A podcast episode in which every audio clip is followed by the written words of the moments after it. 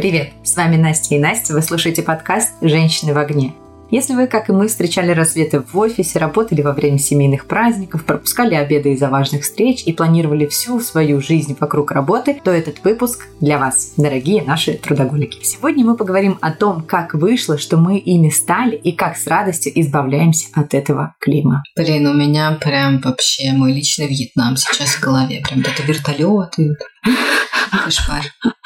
Да, страшное дело, конечно. У меня, э, к счастью, сейчас нет периода трудоголизма, а, но я с ужасом вспоминаю то время, когда он был. Это просто наверное, одно из самых веселых времен в моей жизни, но в то же время самое тяжелое, самое адовое, самое давящее на мое физическое и ментальное здоровье, когда пошатнулось и первое, и второе, э, когда разваливались отношения. Короче, вот все. Вокруг был хаос. На работе все было супер. Потому что мы работали сутками. С гусями. Как вообще так вышло, что мы стали трудоголиками? Ты думала когда-нибудь?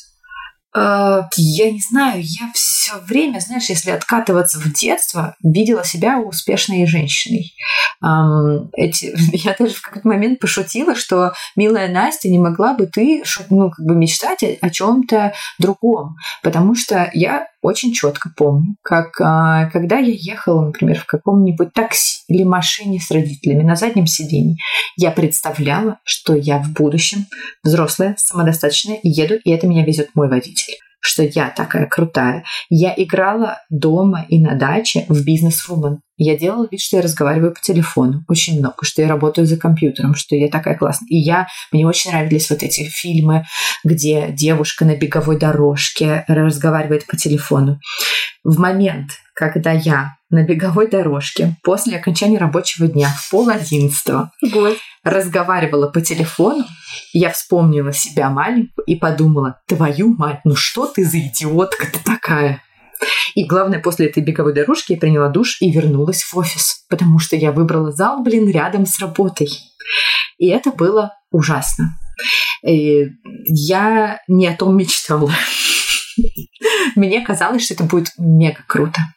Это оказалось не так. Почему я так мечтала, я не знаю. Наверное, фильмы смотрела. Вот про очень много в моем детстве было э, успешных, э, классных женщин, которые там, типа, владелицы каких-нибудь агентств, главные редакторы каких-нибудь модных журналов, еще что-то. И вот ты смотришь на них и думаешь, вау, я тоже так хочу. Прикольно. То есть у тебя, типа, было, были, была детская мечта и ролевые модели соответствующие? Карьеристки, да. Ну, что я маленько хотела стать художником, потом дизайнером. Ну, типа, не сильно отличалась. Не, ну, слушай, я начинала с продавщиц как бы до бизнес-вумен. Карьерный Не, ну надо сказать... Я очень долго хотела. Надо сказать, что продавщица-то была не непростая, она хотела торговый центр построить.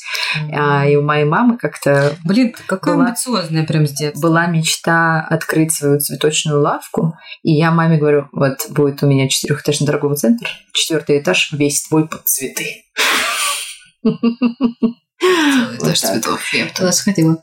А, я не знаю, как я стала трудоголиком. Мне кажется, что это случилось в год, когда я поступала в университет, когда мне пришлось сделать очень непростой выбор, понять, что мне придется начать работать вместе с обучением в университете а может быть даже немножко раньше, потому что я так слегка потерялась, как и все, наверное, очень молодые люди, которые должны сделать такой выбор, в какое учебное заведение ты пойдешь, чем ты будешь заниматься всю свою оставшуюся жизнь. Я такая, блин, я ничем не хочу Я художница.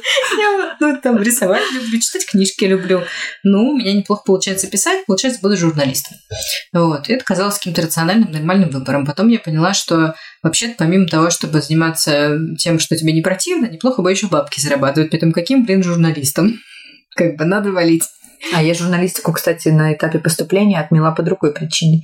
А, потому что я подумала, что журналистов, экономистов и юристов как грязи. А из грязи в князи выбиться очень сложно без связей.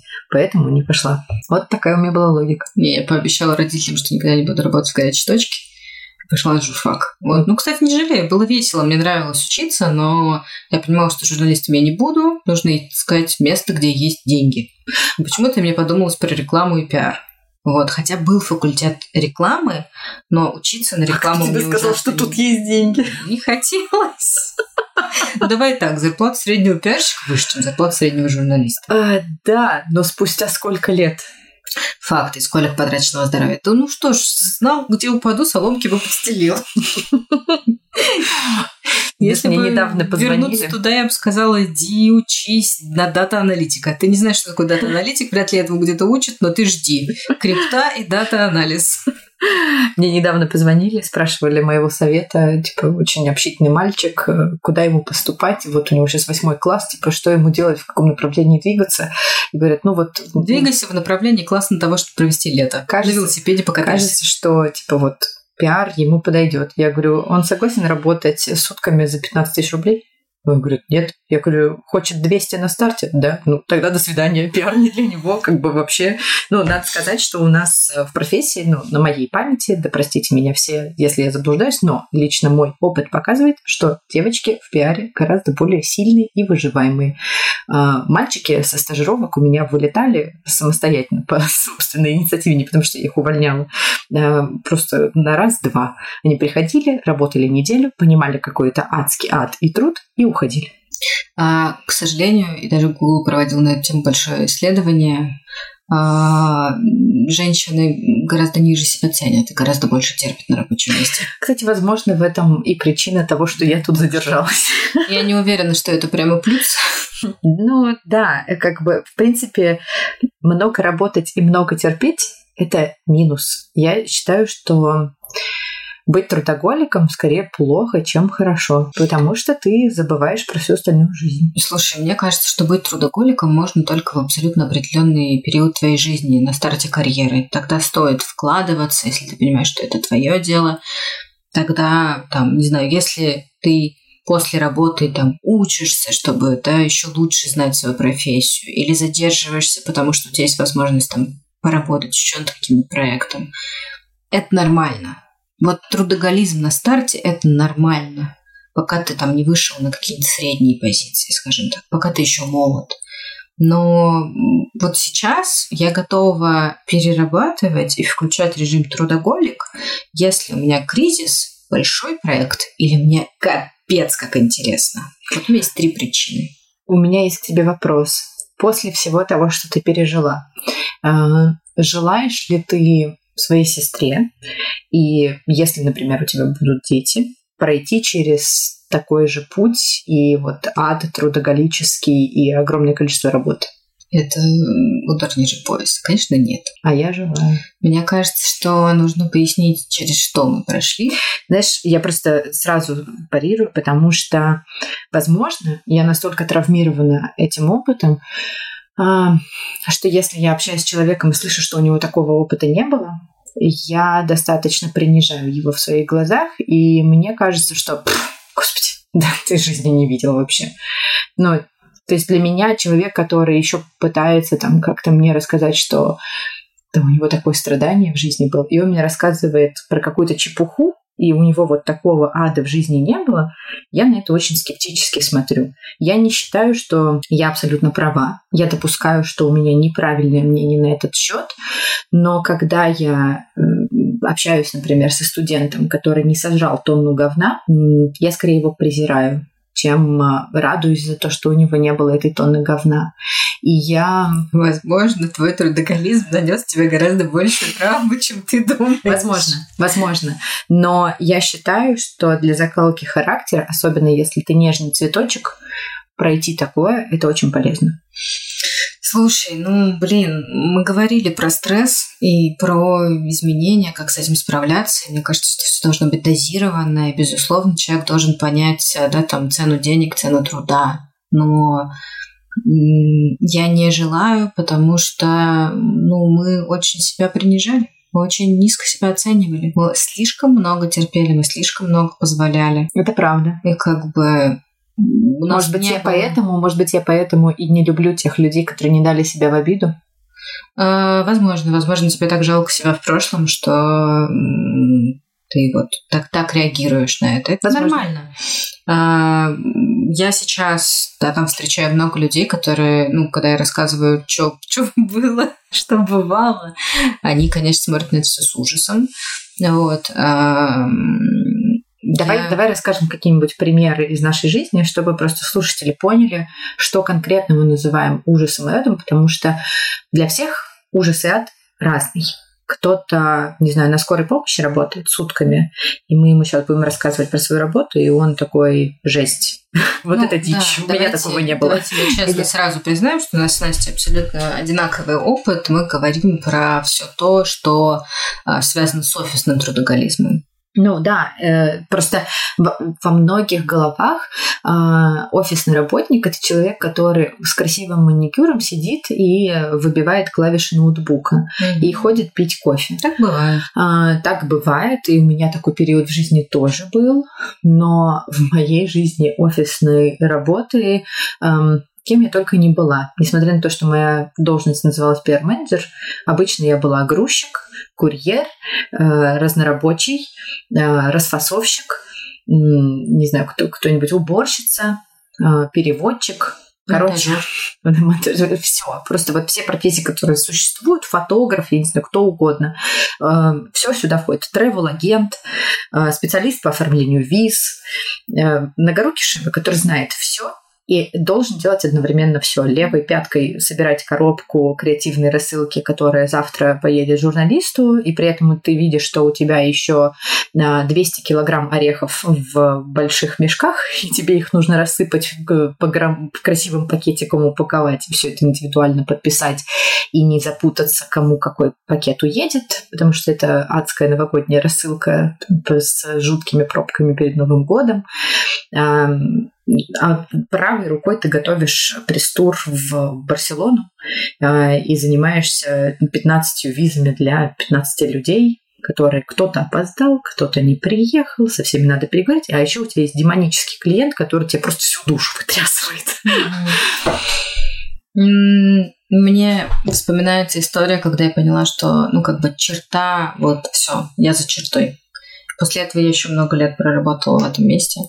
А, Когда я в 6 утра так отлипаю от ноутбука, понимаю, что рассвет за окном, а я стою прям ну, в офисе, пью какое-то вино, что-то, кофе, что-то пью. Я даже не помню, что. И я понимаю, что я пришла на работу там в 9 утра, сейчас 6 утра, я, естественно, не спала. И в 10 утра у меня встреча в Сити. Я заканчиваю, отправляю презентацию. И самое страшное в этот момент, я понимаю, что презентация, которую я отправила, это тендерная презентация, а, она плохая. Она прям хреновая. Есть все было впустую. Я знаю, что мы не выиграем. Это клиент был, с которым я уже работала, я его знала хорошо. Но моя начальница решила, что та идея, которую она придумала, или там она поддержала, я уж не Мгм. помню, она классная, и надо потратить достаточно времени на то, чтобы ее очень-очень подробно расписать. И она сама меня бросила в офисе одну дописывать эту презентацию. Понимаешь, когда ты делаешь это, и ты понимаешь, что ты сделал хрень. Ты сделал ее очень хорошо, очень красиво, очень качественно. По линеечке просто можно, вот прям вот идеальная презентация. Я поехала домой, я приняла душ, я полежала просто, наверное, там час, даже не смогла уснуть, и поехала презентовать. И потом провела целый рабочий день в офисе еще. Никто тебя даже не отправил поспать домой, понимаешь? Никто не И мы проиграли. И я поняла, что так жить нельзя вообще ни в коем случае. Ты знаешь, у меня вот тоже так. Это была, кстати, не единственная, не единственный расцвет, который мы встретили в офисе. У меня была такая точка, после которой я все равно продолжала работать, Да. и точно так же много. Но ты вот, ты знаешь, ты вот четко ощущаешь такое, Мгм. вот, вот она черта, Твои границы. и да. вот она уже за тобой, вот ты уже за чертой. Причем, знаешь, парадокс, потому что э, в моей жизни это было две ситуации, которые очень похожи друг на друга, но при этом абсолютно разные внутренние ощущения. Первая ситуация произошла в начале моей карьеры, когда я только-только начинала работать. Мне кажется, я на тот момент полтора года или два была в пиаре. Мы готовили большое мероприятие для журналистов. Я уехала из офиса в 5 утра, то есть я вышла, уже был рассвет. Я успела доехать до дома, а, принять душ, поспать минут 25, встать, нанести макияж, спросить у мамы, насколько сильно красные у меня глаза, сесть в метро и поехать на другой конец Москвы встречать журналистов. Ну, это вот полтора года работы. И спустя лет восемь уже моей карьеры, когда был чемпионат мира по футболу, Я вышла из офиса в 5 утра, дописывая пресс-релиз, который должен уйти в рассылку. Села в такси, доехала домой. Мне нужно было снова вставать через а, полтора часа и ехать на площадку. Я приехала домой, я просто лежала в кровати и рыдала. Вот эти драгоценные минуты, которые можно было потратить на сон, я лежала и, и тихо плакала просто в подушку, потому что мне было себя очень-очень жалко. Я после этого встала, ну, как поспала какое-то время, встала и поехала снова на работу. Но вот насколько абсолютно разные ощущения внутри были в первый раз, я достаточно воодушевленная, что е, я еду делать классное мероприятие, все будет здорово. И второй раз абсолютное опустошение, когда ты ненавидишь то, что ты делаешь, ты не хочешь этим заниматься, ты работаешь механически как робот, и ты и самое обидное в этот момент, когда ты настолько выкладываешься, но потом ты приезжаешь и слышишь, как плохо ты выполнил mm-hmm, свою mm-hmm. работу. И обязательно будет какая-то критика. Ну, потому что mm-hmm. если ты поставлен в такие условия, что ты вынужден работать до 5-6 утра, это значит, что тебя не уважают и не ценят. Давай честно. Это да? значит, что плохо выстроены процессы. Но ты понимаешь, что при этом э, стоит сказать, что ты же, например, вот была моим руководителем, mm-hmm. и я от тебя всегда получала сочувствие и поддержку когда вот ты понимала, что я зашиваюсь. Но у нас объективно были такие ситуации, когда мы никак не могли и ты не Господь Бог, ты не могла изменить того, что э, ты не можешь меня просто взять Слушай, и отпустить ну, спать я домой. Не могла изменить индустрию, не я могла. могла увести тебя на стуле из офиса. Могла, ты это делала. Но суть в том, что а, когда у тебя демонический клиент, который из тебя высасывает все соки, издевается над тобой, mm-hmm. вызывает... А нам прям везло на такие. Да, да, это правда. Никогда не забуду прекрасную женщину, которая назначила нам встречу э, в, в субботу, и мы прождали встречи 4 часа под ее кабинетом. Слово прекрасное и воспоминания об этой женщине не должны встречаться в одном предложении. Я хочу всем рассказать, что она на встрече ела салфетки. Это была полная дичь просто. Боже мой. Честно говоря, я до сих пор, когда иногда хожу мимо того здания, в котором у нас проходили встречи, мне хочется, не знаю, перекреститься, как-то там с этой водой попрыскать, потому что ну, это был просто какой-то кошмар. Да. Просто кошмар. Человек реально вот на полном серьезе издевался. Я вспомнила еще одну очень обидную историю. А, был день рождения моего папы, ему исполнилось 50 лет. И у меня случился, ну, типа, супер мелкий кризис. Я могла его решить и решила его, типа, там, за 10-15 минут. И я помню, что мы отмечали на даче, и я сижу, типа, на верхнем этаже, что лучше всего ловит связь, и я уже разобралась, все решила, все сделала, и потом я просто, типа, три часа выслушивала говно от клиента. Просто потому, что человек хотел высказаться, выговориться. В субботу. Угу. Я просто, ну, как бы, почему так произошло, надо было все это выяснить сразу, вот в эту субботу. И я сказала, что, ну, типа, у меня там день рождения у папы. Вообще, ну, типа, пофигу. Нет ничего важнее, чем работа. У меня клиент э, не хотел меня отпускать в day off на мою свадьбу на свадьбу, черт подери.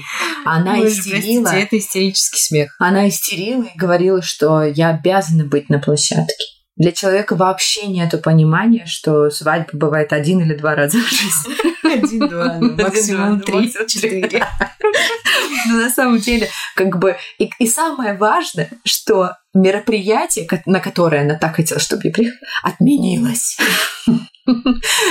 Ну, это просто... Вот я э, много раз в своей жизни убеждалась, что ради работы вот не надо отменять никакие свои запланированные поездки.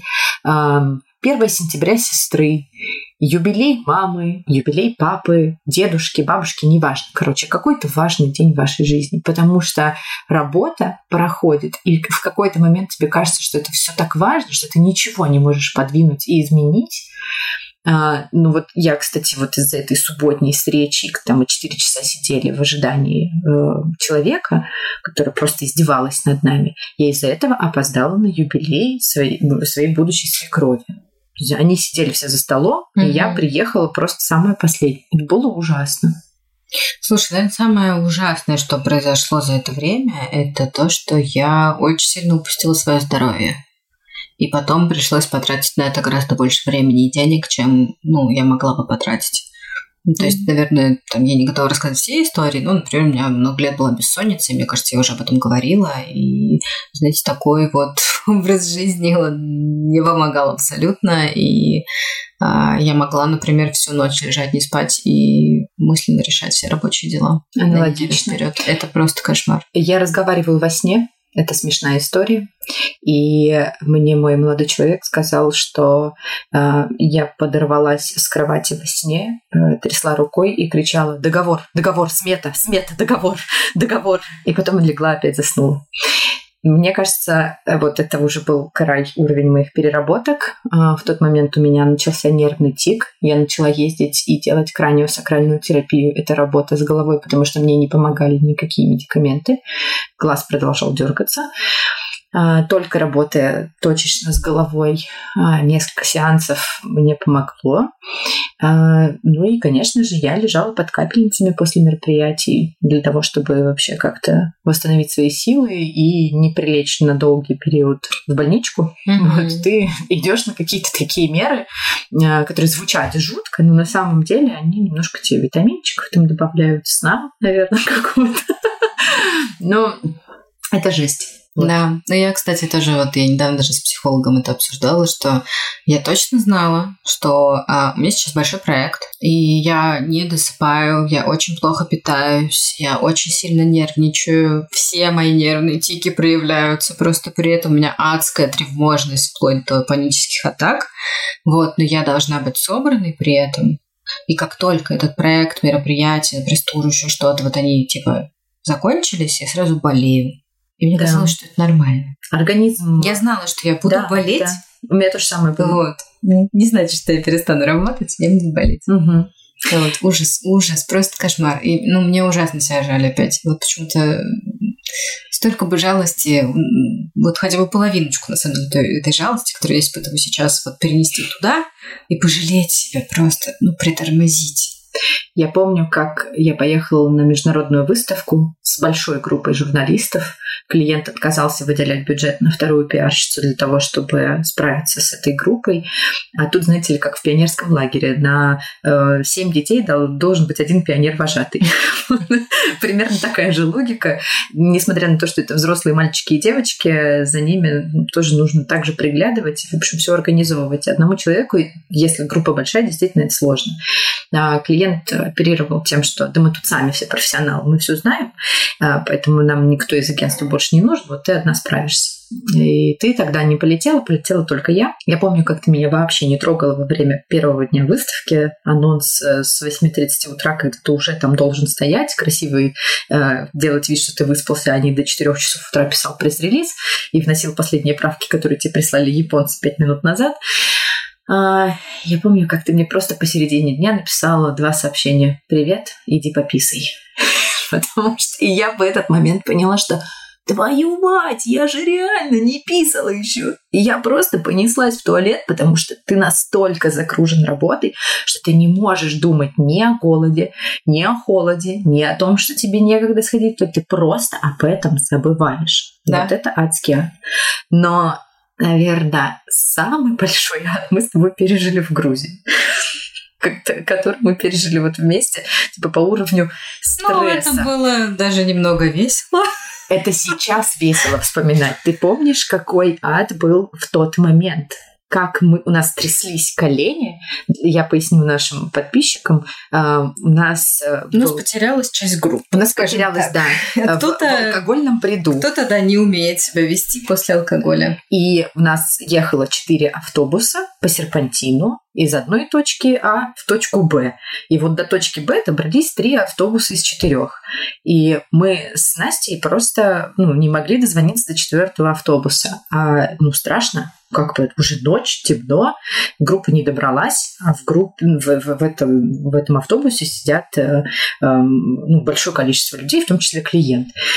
Эм, ну, в общем, э, я помню, что прям жестко. Ну, я, я помню, как мы с тобой стояли и ждали этот автобус по стойке смирно. Нас трясло, когда они наконец Ну, добрались. было просто страшно, по-человечески страшно, на самом деле. Ну, я не знаю, если бы мы были просто туристической группой, и один наш автобус не доехал, мне кажется, наверное, мы бы с тобой так же себя вели. Ну, наверное, да. Ну, в общем, как-то это было тяжело. Не будем рассказывать тех подробностей. Все, что было в Грузии, останется в Грузии. Аминь. А, кто там был и слушает нас, эм, ребята, привет. Жестко. А, хочется спросить, э, когда ты поставила точку вот в своем трудоголизме? Когда уволилась. Когда уволилась из агентства. Когда я решила перейти на сторону клиента, и я решила, что я здесь все буду делать по-другому. Все, хватит. И получилось. Получилось. То есть я настолько всегда, работая на стороне агентства, на стороне исполнителя, смотрела на клиентов и, грубо говоря, мысленно себе делала образ идеального клиента. Какой он? Он не пишет по выходным, он не пишет во в нерабочее время, он вежлив, он не орет на тебя, он не срывает на тебя свою злость и недотрах, он как бы адекватный. Мне кажется, я даже знаю, кого ты описываешь. Я хотела быть такой. И поэтому, когда я перешла на клиентскую сторону, я поклялась, что я не буду такой. И когда ты сам не пишешь людям в нерабочее время, представляете, они вам не отвечают, потому что вы им не пишете. И получается, что у всех есть возможность жить и работать, и классно существовать. Но тут как бы еще реально зависит от того, где ты работаешь. Вот у меня получилось. А у тебя? Мне кажется, что я начала выходить из этого анабиоза, когда я стала руководить довольно большим количеством людей. И я посмотрела со стороны, как это выглядит, и поняла, что это выглядит просто как бесконечный круг насилия. И представьте себе, большого усилия стоило начать уходить с работы вовремя. Хотя бы, ну, то есть, если ты пришел там в 9 в 10 утра, хотя бы до 8 покинуть помещение. А ты понимаешь, насколько и... было важно нашим сотрудникам, да. подчиненным, видеть, что их руководители встали в 7 и пошли. Потому что у меня очень долго было в голове вот эта неловкость, что как ты встанешь пойдешь раньше своего руководителя. Вот у нас была одна девочка, ты знаешь, о ком я говорю. Вот она красотка. А 7.00 встала, пошла. И вообще да, ну, кстати, Она надо молодец. сказать, что я надеюсь, что я спасла многих людей от э, такой травмы, что тебе стыдно уйти вовремя с работы, тем, что я себя заставляла. Я потом дома отрабатывала наверняка еще долгое время, но вот. И э, второй, наверное, фактор это отношения с моим мужем, а, потому что он как-то очень быстро начал мне объяснять, что это не окей. Ты в курсе, Мой что тоже. это вообще не окей? Ну, типа, ты офигительный специалист, и ты не должна так работать. И ты, ты должна, не должна себя ценить. Делать. Да, и надо себя ценить. Вот. А, ну, то есть для меня вот эта жертвенность во имя других людей и мнение моего мужа гораздо больше играли роли, чем а, жалость к себе, а, чем а, какие-то мысли о своем здоровье, чем уважение к себе. Это все пришло немножко позже, но тоже пришло. На самом деле, а, когда я вышла на рынок и стала узнавать, что по зарплатам, а что по графику, и поняла, что, ну, я, мягко говоря, уже умею и знаю очень uh-huh. много. Uh-huh. Вообще-то я классная. Но когда ты уволилась, я еще сколько, полгода, полгода. больше проработала э, в агентстве, где мы работали вместе, и, конечно, это тоже меня очень мотивировало типа там, есть жизнь, uh-huh. иди за мной, uh-huh. все хорошо. Вот. Ну и, наверное, да, окончательно я избавилась от вредных трудоголических привычек уже на новом рабочем месте. Но Зато здесь я, а, конечно, абсолютно закалена, и когда нужно, не знаю, там, мы готовили, например, очень большой проект, нужно было приехать на съемки в воскресенье. Я такая, ну ладно, хорошо, я приеду, ну, типа, ну, ну вообще небольшое дело, окей, это ради очень важного ну, проекта. это разово, раз в год, понимаешь? Надо сказать, что выходные типа, это все окупилось для Конечно. меня в э, материальном плане даже. Чего стесняться, в принципе, об этом говорить. Так в том-то и дело, понимаешь, что когда ты систематически трудоголишь и перерабатываешь, а зачастую тебе за это никто не доплачивает. Слушай, ты знаешь, мне кажется, что если сейчас кто-нибудь проанализирует то, как я работаю, тоже скажут, что я больна и перерабатываю, потому что я начинаю работать, ну, вот так, типа, включаюсь в рабочий процесс в 8.39 утра, и, наверное, я окончательно перестаю смотреть телефон, проверять почту вот прям совсем в 11. Вот. Но это не доставляет мне дискомфорта. Я могу отключиться, могу не отключаться. Я могу отдыхать и при этом отвечать в рабочем чате. Да, говорят, что нужно полностью абстрагироваться. Но я тревожный тип личности, мы это все уже знаем.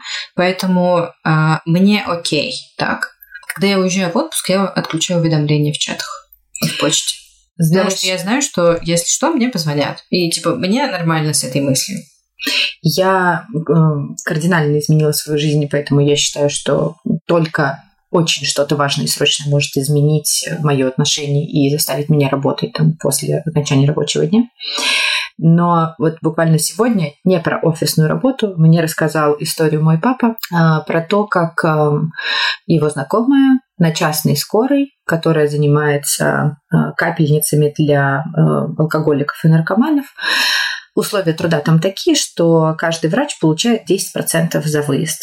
И, в общем, одна девочка упахивалась целый месяц, просто трудоголила очень жестко, и она заработала 200 тысяч рублей. То есть она компании принесла за этот месяц 2 миллиона рублей. Она работала сутками, она спала в машине, пока ехала с одного вызова на другой. И знаешь что? Ее оштрафовали и заплатили ей только 100. Она сидела и рыдала, потому что человеку даже не дали те деньги, которые она заработала. Какой потому кошмар. что компания забирает максимум себе. Ужасно несправедливо. И, и ты в такие моменты очень сильно отразляешься. И как бы с одной стороны ты думаешь, блин, ну да, я хочу заработать больше денег, для этого надо чуть больше поработать. И, честно говоря, у меня был опыт, когда там я видела, что мой партнер может зарабатывать больше, но ввиду своей лени не так много он получает, как мог бы. Но это разные вещи. Как бы вот, вот настолько впахивать и когда тебя просто обманывают. У нас много где на рабочих местах обманывают. Поэтому кажется, что лучше не умирать на работе и иметь какой-то средничок. Слушай, есть какие-то плюсы в том, чтобы быть трудоголиком? Опыт. Вот я единственное, что могу сказать, это то, что во время такой работы ты получаешь колоссальный опыт взаимодействия с командой, управленческих, ну, по крайней мере, у меня, управленческих навыков, стрессоустойчивости, в конце концов. А, ну и каких-то даже на самом деле у меня, несмотря на весь негатив, есть большое количество классных, интересных историй, которые мне приятно вспоминать, которые были яркими в моей жизни. И позитив иногда даже перебивает негатив от этого всего. Ну а так, ну, деньги, наверное, заработанные. Ну да, деньги, опыт, я тут с тобой соглашусь. И, наверное, напоследок скажу, что Главное... Ты знаешь, прости, как показывает практика, человек, который себя ценит, уважает и ставит людей на место, которые заставляют его перерабатывать за копейки, не доплачивают ему или косо на него смотрят за то, что он работает так, как он хочет по закону Российской Федерации или ну, вообще адекватно работает, он в конечном итоге получает больше. Человек, который ценит себя. А человек, который на все соглашается, впахивает, сидит ночами в офисе, разгружает газели и так далее, он работает за 30 тысяч рублей. Кто везет, на том и возят. Народная мудрость от Анастасии. А, я хочу сказать о том, что никогда не ставьте на чашу весов свое здоровье. Вот. Для ну, меня по-бабкински, было... молодец. Да, для меня было очень э, поразительно, когда э, в самом начале работы вот, э, в той компании, в которой я сейчас работаю, мне нужно было созвониться с человеком, он написал, что перенесем, пожалуйста, ну, мне очень срочный звонок, а я иду к врачу. Ну, у него Ничего обеденный перерыв, и он его решил таким образом использовать. Он пошел к врачу. Вот. И вообще, в принципе, сказать, что ты на обеде, ты помнишь, как отошел? Или а, типа тебе сейчас неудобно? Или, ну, не знаю, там ты вряд ли ты не хочешь прям. Хотя, знаешь, ну, наверное, типа, если ты загружен одним проектом, ты не хочешь сейчас подгружаться в другой, потому что понимаешь, что ты не будешь эффективным. Да, это тоже нормально. Ты помнишь, как косо смотрели во время нашей работы на людей, которые могли пойти обедать на целый час? Да, это же роскошь. Это роскошь была. И теперь это великолепная реальность. Обычно мы ели за ноутбуком. Да, если успевали есть. Если успевали. Худые были. Не были, на самом деле, желудок болел. Я была, мне кажется, даже больше, чем я сейчас. Но выглядела я хуже, короче. Вот это утомленный взгляд вечно. Так тебе же мама говорит, что тебе идет. Пусть мне идет что-нибудь другое. С вами были «Женщины в огне». Хотим вам напомнить, что вы больше, чем ваша работа, а жизнь за пределами офиса очень разнообразна и интересна. Слушайте нас на всех платформах с подкастами и подписывайтесь на нас в социальных сетях.